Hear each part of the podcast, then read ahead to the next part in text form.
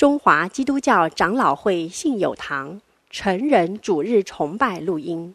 本录音仅提供个人收听使用，机构、教会等团体若需转播、翻译、转译成文字、转录、贩售等使用，请检具使用单位介绍、使用方式说明，联络本堂取得使用许可。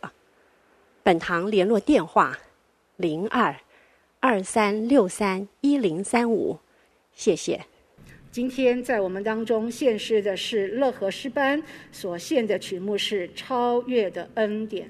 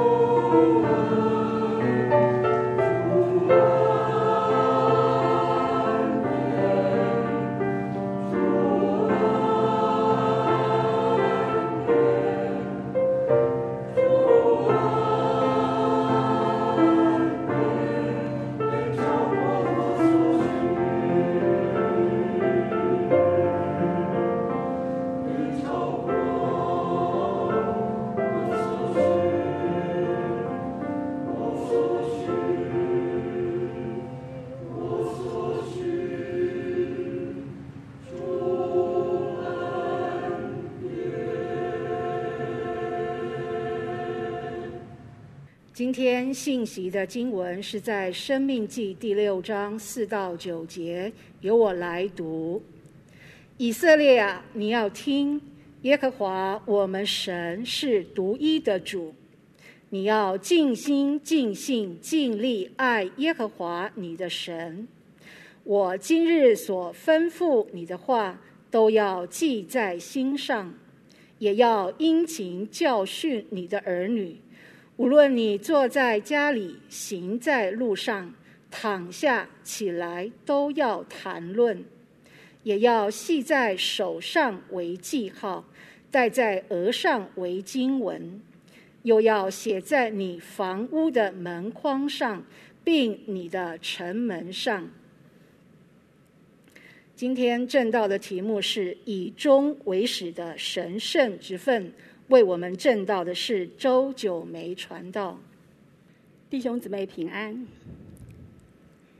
今天是母亲节，呃，除了我们要祝福普天下的母亲之外，我特别要敬佩，因为各种原因必须身兼父职的母亲们，你们辛苦了。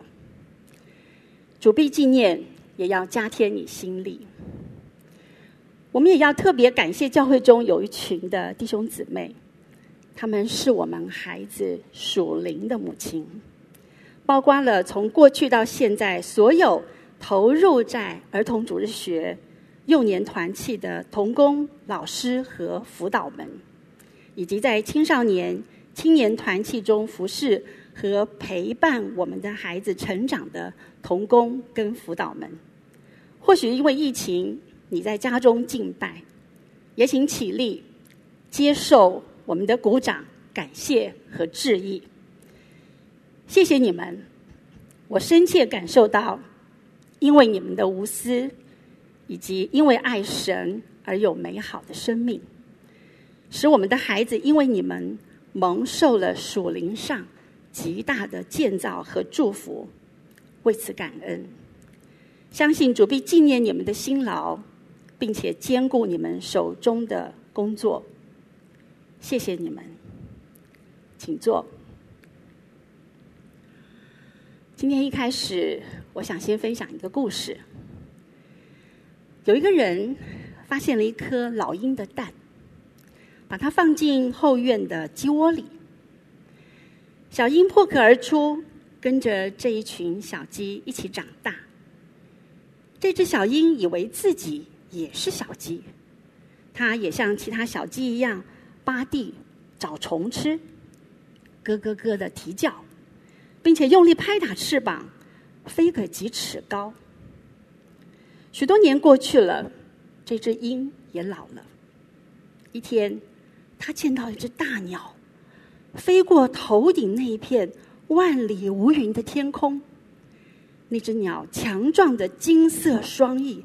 连拍都没有拍动，在寂静的强风中，以优美高雅的姿态翱翔。这只鹰崇拜地仰望着。那是谁？他问。哦，那是老鹰，众鸟之王。他旁边的鸡回答：“它属于天空，我们呢属于陆地，我们是鸡。”于是，这只老鹰终其一生，直到死，都是一只鸡，因为它以为它自己是一只鸡。我们作为父母，孩子是神所赏赐的产业。我们的孩子在神的眼中是一只在永恒的国度中翱翔的鹰。他们知不知道自己是谁？他们是否知道活着的意义和人生的目标？身为母亲的我，是否把他们教养成为了一只地上的鸡？即使我们可能很努力的栽培他，以至于他很聪明，他很优秀，很有能力，甚至也很成功，但他知道，只知道自己是一只鸡，一只很优秀的鸡。这个故事曾经让我深自警惕。今天的信息经文是在《生命记》，这是经过了在旷野四十年的流荡。上一代或许因为受罚，或许因为死去，无法进入这个应许之地。而新的一代的以色列人，他们虽然未曾亲眼见证神带领以色列人过红海的神迹，却也一路在神的保守、看顾和引领中，来到了神所应许迦南之地的门口。摩西一生的侍奉即将迈入终点，是他生命的最后的前几十天。可以感受到此刻他心情是何等的激动，何等的迫切。因此，他一而再、再而三的向他们重申与这位守约施慈爱的神所立的约，述说神的作为和神的诫命。老摩西的谆谆告诫，是在预备着新的一代，提醒他们要牢牢记取这四十年旷野生活的教训，因为进入迦南美地，他们仍然会面对许多挑战。多神的信仰、偶像的崇拜，会引诱、拉扯，甚至占据他们的心。若他们偏离了神，将会失去上帝的祝福和应许，因此，老摩西再三的叮咛他们要过一个以神为中心的生活。摩西语重心长的提醒他们：“你们是蒙神所爱、所拯救的，以至于能够脱离奴隶的生活。他们是神所拣选作为神的子民，是有特殊的身份。”他们要敬拜这位独一的真神，使以色列民和子子孙孙一生敬畏神，遵行神的律法，使他们得以进入应许之地，得享神所应许的一切福分。老摩西在这第六章的第四到九节，特别提到了父母在信仰传承上的责任。第七节说：“要殷勤教训你的儿女，无论你坐在家里、行在路上、躺下起来，都要谈论。”但是在这之前的第四到六节说：“以色列啊，你要听，耶和华我们神是独一的主，你要尽心、尽性、尽力爱耶和华你的神。我今日所吩咐你的话。”都要记在心上，这就提醒了我们这段经文的第一个重点：在教养子女之先，父母的生命需要先被神来更新。父母需要先认定我们的神是独一的主，我们是否尽心、尽性、尽力爱神，以及把神的话存记在心，以至于神。要我们与他同工，这成为信仰传承的基础和关键。这对我们做父母实在是一个很大的提醒跟挑战。信仰教育不只是教会的责任，更是父母的责任。而父母能否在信仰上传承，是在乎我们本身与神的关系和对信仰的态度。而我们相信，这包括了。我们自己作为一个基督徒，在言语、态度、行为上有属神的见证，并且尽心、尽心、尽力活出爱主的见证，来回应神的爱。有一些研究指出了教会现在普遍有信二代流失的问题。所谓信二代，是指信主的第二代，也就是父母是基督徒。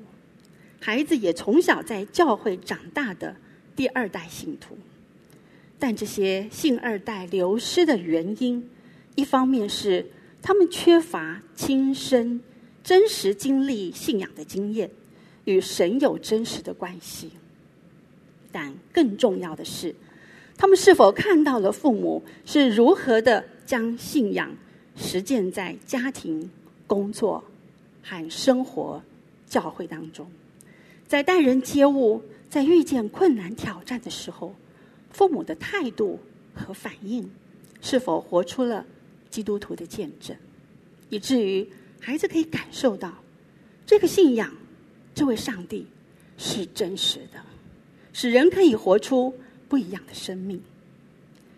保罗在哥林多前书说：“我们成了一台戏，给世人和天使观看。想来，最常观看这台戏的是我们的儿女。我们真实的样貌是什么？孩子的眼睛是雪亮的，以及对他们有着莫大的影响力。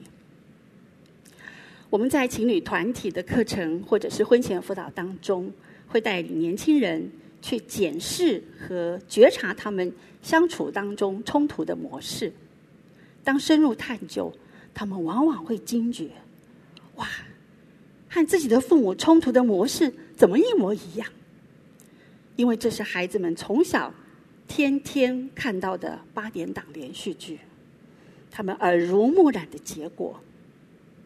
我们往往在孩子面前示范如何吵架，却没有示范。如何和好？也因此，父母美好的婚姻关系是子女极大的祝福。我们因着有这个信仰，我们的婚姻家庭和别人是否不同，孩子是看在眼里的。而家庭是否稳定，非常影响着孩子的成长。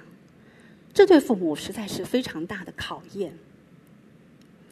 我们在教会和在家庭中所看重、所活出的。是否一致？包括我们嘴里说信仰很重要，但是生活中，当工作忙碌、时间有限、体力有限，我们自己很软弱。当我们选择不来教会、不参加团契、不服侍，我们自己不读经、不祷告，我们的孩子也不会认为这些很重要。当孩子要考试、要补习、要上才艺课。所以可以选择不来教会、不参加团契、不服侍，等有空了再说。孩子所感受到的同样是，这个信仰是次要的，是可有可无的。等有其他事，信仰是可以被舍弃的。所以在不经意当中，或许我们自己就是孩子信仰上的绊脚石。为了使孩子离开神的原因，成为了使孩子离开神的原因，而往往等他们长大离开教会，也远离了神，这个时候我们再来要求、再懊悔，都来不及了。这是老摩西提醒父母的原因。我们是否熟读了神的话，以至于能够喂养，并且能够活出基督徒的见证来？但是信仰不是教条，父母不是像法利赛人一般的要求他们表面的尊崇，而是牧养他们的心。尤其随着孩子年龄的增长，特别到了青少年，如果过去来教会是因为父母的规定，这个时候或许他会不甘愿或者是反抗。父母亲这是需要聆听和了解他们的原因。以及与他们谈一谈，如果他愿意跟我们分享，可能会发出许多的问题，甚至很多的质疑和挑战，是或许连我们父母都不曾深思过的。这个时候，真的是能够体会摩西为何说父母要将神的话存记在心了，因为有的时候他们的问题，我们自己都答不出来。有一本书是基道出版社出版的，叫做《孩子如何栽培父母》。作者提醒我们，其实不是我们栽培孩子，而往往是神借由孩子来栽培我们做父母的，是使我们来体会神的心肠，以及放下自己的自大跟骄傲，来聆听我们的孩子。而往往我们的孩子是我们改变的动力，也是使我们成长的动力。往往我们会发现我们在神话语认识上的缺乏。父母若是要负起信仰传承的责任，我们要在神的话语上扎根。教会的成人主日学和华神的推广部，是我们学习神话语的管道。另外，我们要检视我们自己的价值观和为人处事，有什么是需要先被神来更新的地方，使我们要先面对自己的软弱。我们无法靠自己能够活出美好的见证，但当我们有愿意的心，神必纪念和加添我们智慧和能力。这段经文的第二个重点是子女信仰的传承。在第七节谈到了信仰教育的态度、场域和时机，是要殷勤教训你的儿女。无论你坐在家里、行在路上、躺下起来，都要谈论。信仰教育是一个生活的教育，也是机会教育。生活中所发生的每一件事情，或是发生在孩子身上的事，都不是偶然，都有神的心意，或神借此向我们说话，是需要我们去体会。和查验，并且从中学习和成长的。这并不是说我们要在凡事上盯着孩子不可以犯错，而是需要了解他们年龄的发展，在爱的基础下，对他们有合理的期待和管教，恩典和真理并行，容许他们在犯错中学习成长。孩子体会。上帝是一位什么样的上帝？是恩慈怜悯、接纳他们的，还是严厉苛刻、不会放过他们的？往往和我们与孩子的关系有着很大的影响。尤其在某些关键的时刻，往往是孩子经历神的契机，或许是心理受伤的时候，人际关系挫折。或是破裂的时候，考试失利的时候，都是宝贵的机会。父母亲要勒住自己的舌头，停止说教和怪罪，先谦卑下来，聆听孩子的心声，以及安慰他们，陪他们掉眼泪。这是很重要的时机，可以建立和他们分享、沟通和聊天的关系，才有机会进一步谈一谈。他们从神有什么体会，和明白了神什么样的心意，更是可以一起祷告，把他们带到神的面前，让他们因此可以更深的经历这位神是又真又活的神。我的老大曾经在小学四年级的时候，在学校班上经历了很大的困难跟挫折，在那段时间，每天早上他要出门。都会哭着说肚子痛，不想去上学。当我们了解了原因，心里当然非常的不舍和难和担心，但却因为各种因素，其实我们没有办法做什么。那段时间，我们夫妻常常早上在他出门前按手为他祝福和祷告，等他出门去上学，我们夫妻两个人就跪下来。为孩子守望祷告，求主保守、恩待和看顾他。后来，我们也鼓励他早上要先灵修，读一段神的话再出门。那时候，他常常放学之后很开心的跟我分享，神今天早上如何的在灵修当中预备了他的心，或者是安慰鼓励他，他又是如何的在学校经历了神的帮助。而就在那一段他最艰难的时候，他回应了神的呼召，决定信主和受洗。原来神的工作，并不是要我们用人的方法挪走这些痛苦，来保护我们的孩子，却是在这些过程中，使他很真实的经历神自己的信实和同在。我自认为我自己是一个很认真的妈妈，在孩子成长的过程中，很用心的学习，很想做一个敬虔的母亲。我看了很多书，也做了很多的努力，但是因为自己生命不够成熟，我非常能够体会保罗所说的：我想做的，我做不到；我不想做的，我却去行。也因为自己的骄傲和自义，因此走了很多的冤枉路，错待了孩子，使他们造成了伤害。到现在，孩子成年。我还在跟孩子做关系的修复跟和好的工作，但是我很感谢神，所幸还来得及。如今三个孩子能够在主里以及服侍主，相信这实在是神极大的恩典。其实如何教养子女是很需要学习的，否则我们很容易按着原生家庭的模式。成为管教子女的时候的自动导航系统，或者是我们也会反其道而行，但是这些都仍然是受了原生家庭的影响，却不一定是合神心意的方式。有的时候，我们也按着世界的观念，一下子爱的教育，一下子要有纪律，叫人莫衷一是。有的时候，我们夫妻两个人自己的家庭教育方式不同，对子女的教育也有着不同的管教的理念，也会造成夫妻的冲突。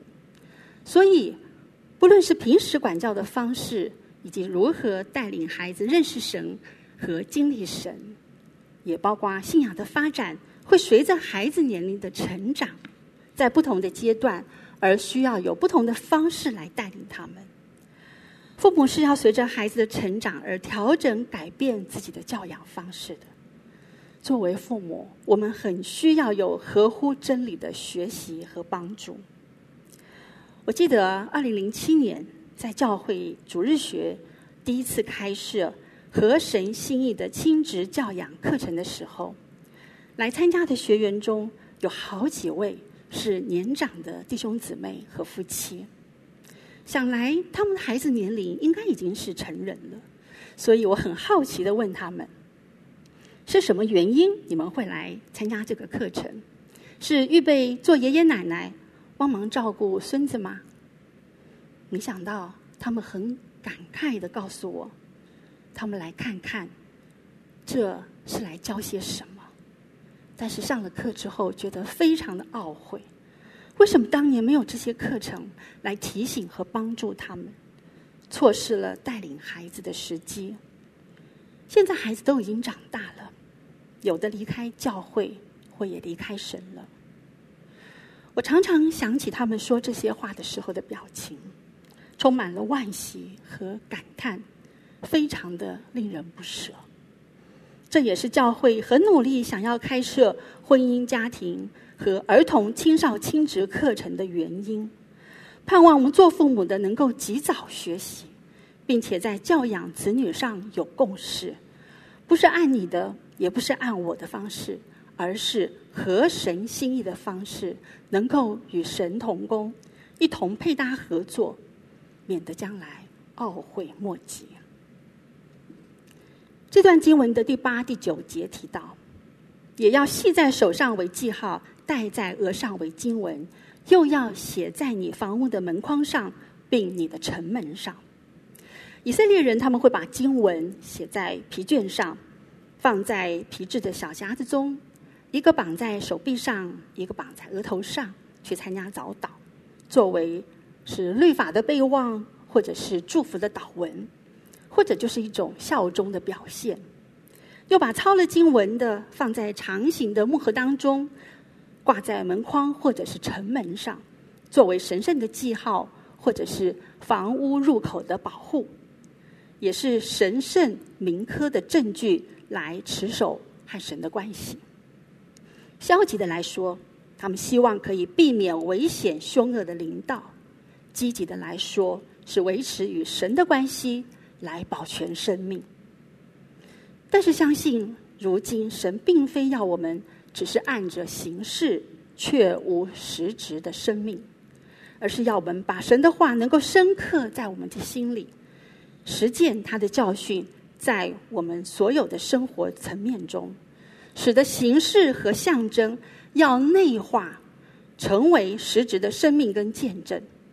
这是这段经文的第三个重点，就是父母要带领家庭，让信仰在生活当中实践出来。当我的孩子还小的时候，我会在情绪当中管教孩子，这个暴露了我自己成长的经验带来的问题尚未解决，以及情绪管理的问题。我因此必须面对我自己生命的课题。并且觉察了之后，往往要跟孩子道歉。有的时候，这对身为父母的来说是非常不容易的事。但这就要归功于我们在孩子小学的时候开始建立的家庭祭坛。我们在教养孩子成长的过程中，其实犯了很多的过错，但少数做对的事情之一，就是建立了家庭祭坛，使我们可以具体的实践。基督是我家之主。虽然它看起来是一个例行的仪式，但是让我们全家能够每天晚上有固定的二十到三十分钟，同心聚集在神的面前，一同领受神的话语，成为了我们的习惯。当九点半闹钟一响起，全家人都会放下手上的事情，聚集在餐桌上，一起轮流读经。每一天一章，并且每个人读完都要分享。今天神透过这段话对我说了什么？有什么提醒？来建立我们与神有对话和真实的关系。在家庭祭坛来到神的面前的时候，我可以承认自己是一个罪人，能够在神和孩子面前认罪悔改，也向孩子道歉。请求孩子的饶恕，以及在祷告当中互相代求。我们也常常分享生活中的困难和生命中的软弱，让孩子们知道，爸爸妈妈也都是软弱的罪人。我们不足以成为他们的典范，只有主耶稣能够成为他们生命的效法和跟随的榜样。他是那位使我们得以来到施恩宝座前，可以得连续蒙恩惠，做我们随时帮助的神，是创造我们、爱我们，并且永远是我们的依靠和跟随的神。如同彼得前书所说，我们是被拣选的族类，是有君尊的祭司，是圣洁的国度，是属神的子民。我们生命的目标乃是回应神的爱和追求永恒中的价值。成为天国的子民，因为今生的一切无论都成功，都会过去；唯有永恒中的国和属神的生命，才是我们所追求的。做父母的我们，无法活出完美的见证，但我们可以跟孩子一起学习做主的门徒，一起明白和经历神是多么的爱我们。我们可以一起读神的话。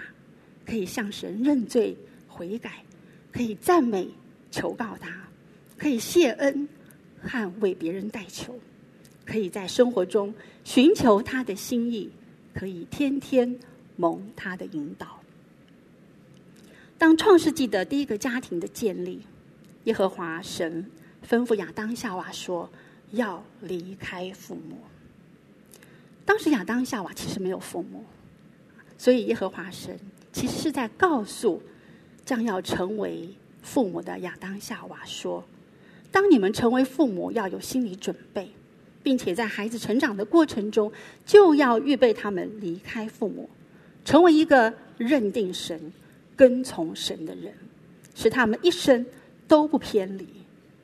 孩子是神所赏赐给你们的产业，你们乃是与神同工，领受了这神圣的职分。”要完成神的托付，并且作为父母，不是按着自己的喜好来选择孩子的道路，更不是随从世界的价值观来决定他们人生的目标，乃是要寻求和明白神造每一个孩子独特的恩赐和心意，按着神的心意来栽培建造他们，能够为主所用。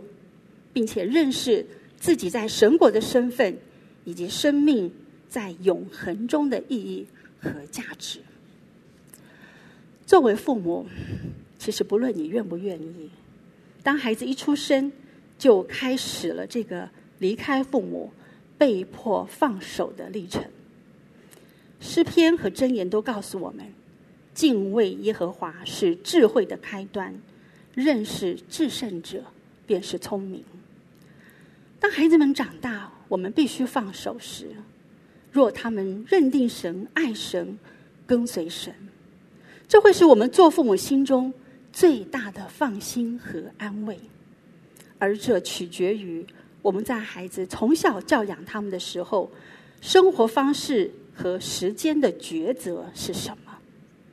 当这世上的一切都要过去，我们选择的是这世上的功成名就、财富地位，还是建立他们的信仰、灵命和持守教会的生活呢？这个不是一个二分法的选择，但却是优先顺位的抉择。我们在告诉孩子他们是谁，以及他们为什么而活。而什么是追求在永恒中活着的意义和价值？那么，教会和团契就是帮助我们一起学习和实践信仰的地方。教会是我们属灵的家，这家是永生神的教会，是真理的柱石和根基。诗篇八十四篇第三节说：“万军之耶和华，我的王，我的神啊！”在你祭坛那里，麻雀为自己找着房屋，燕子为自己找着菢雏之窝。如此住在你殿中的，便为有福。做父母的，我们或许在生活中常有很多的艰难，我们或许不足以来建立我们的孩子在信仰上能传承。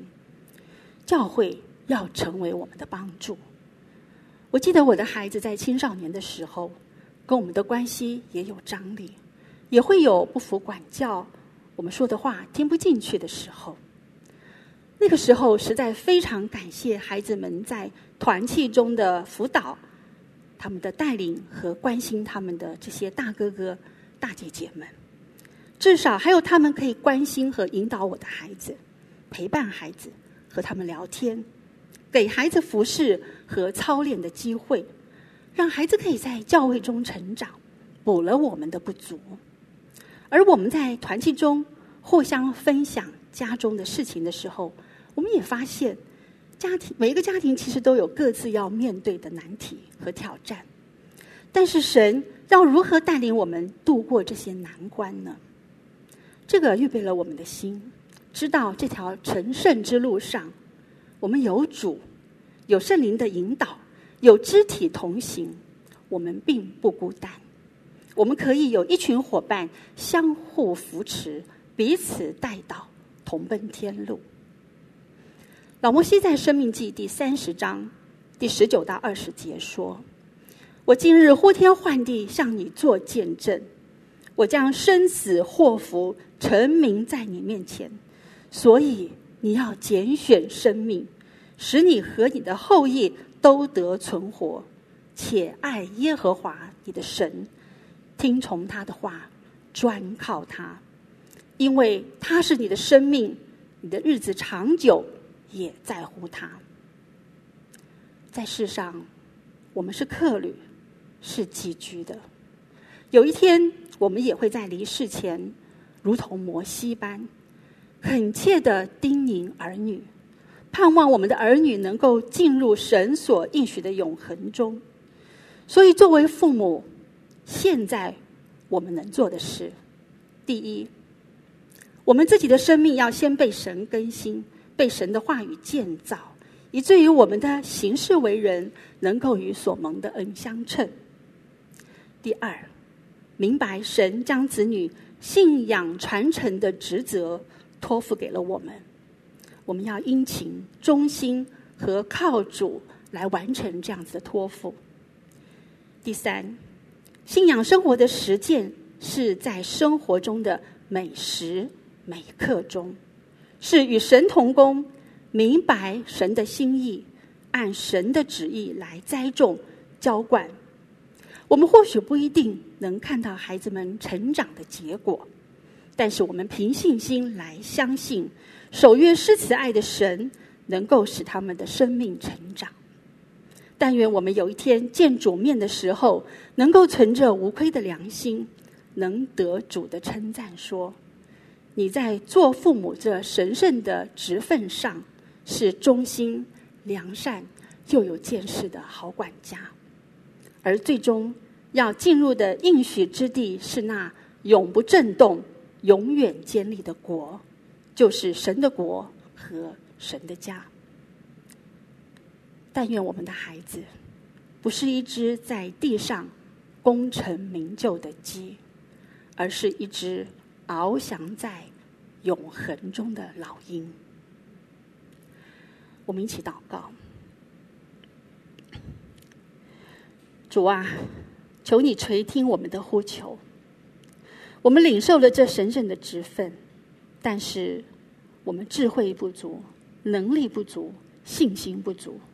求你来加添，求主帮助我们能够靠你来完成这个托付，也求主看顾保守我们的孩子，一生走在你的道路中，并且进入你永恒荣耀的国度里。谢谢主。祷告奉靠主耶稣基督宝贵圣名求，阿门。谢谢九梅传道，我们有点时间来默想神的话。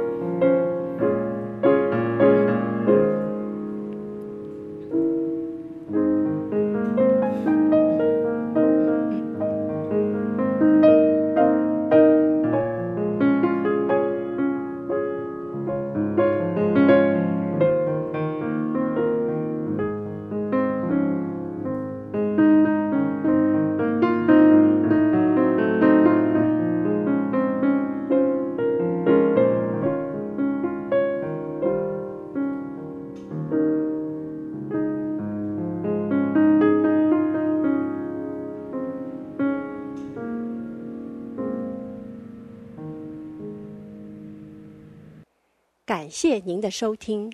若需进一步详细资讯，请上本堂网站：www 点 hfpchurch 点 org 点 tw。本堂地址：台北市罗斯福路三段两百六十九巷五号。谢谢。